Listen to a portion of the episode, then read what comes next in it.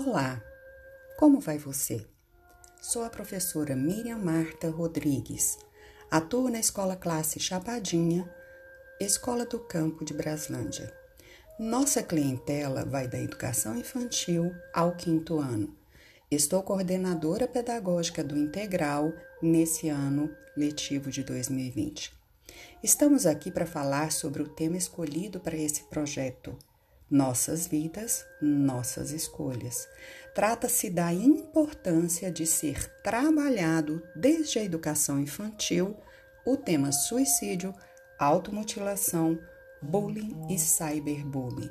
Não só com os alunos, mas com todos os envolvidos, direta ou indiretamente com eles, da direção escolar, orientação escolar, apoios, coordenadores, professores, servidores, pais e ou responsáveis e comunidade escolar.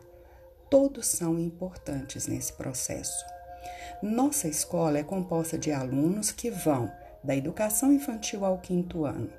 Para a fundamentação desse trabalho, trago, dentre outros pontos de estudo, alguns embasamentos teórico-práticos da tese de mestrado realizada pela Universidade Católica de Brasília pelo professor Elias Pereira de Lacerda, com o tema Possibilidades de superação do suicídio entre estudantes do ensino fundamental.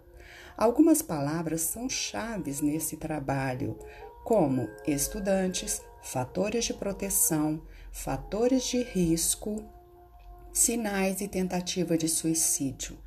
O papel do professor é fundamental no processo ensino-aprendizagem dos alunos.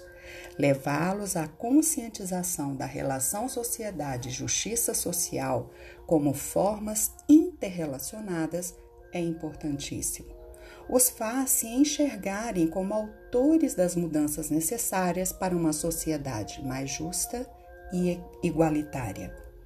Para que o indivíduo se torne visível, e demonstre os fatores de proteção que têm contribuído para a sua relação com o meio em que vive, deve ser direcionado a alguns apontamentos que o faça entender que viver é a melhor solução.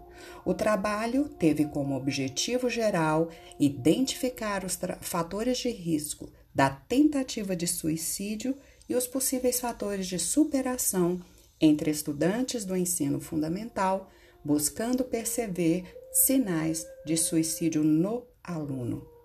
Trata-se de uma pesquisa de natureza qualitativa exploratória que lançou mão de estudo de campo, gerando dados mediante entrevista semi-estruturada. Os resultados evidenciaram possíveis fatores de risco do suicídio entre alunos do ensino fundamental, como a falta de atenção da família, o bullying, a automutilação, a depressão e a invisibilidade. Em relação aos sinais de suicídio, apareceram o comportamento antissocial e a solidão. A música e o choro prevaleceram entre os fatores de proteção.